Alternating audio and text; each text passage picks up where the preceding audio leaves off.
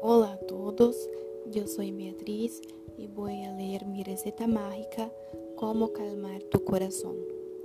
Primero, respira profundamente tres veces, luego ingresa a YouTube y busque meditación guiada. Elige el vídeo que te parezca mejor y haz la meditación.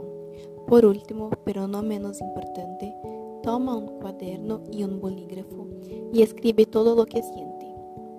Si después de seguir estos pasos todavía se siente mal, escucha tu música favorita, pero tiene que ser el que te haga feliz, sin canciones tristes. Ves una película o serie que quieres y emerge en la trama. Lee un libro interesante y viaja con él. Te vistes y sal a tomar un helado o come tu comida favorita. Te garantizo que tan pronto como hagas todos estos pasos, de muchos te sentirás mejor.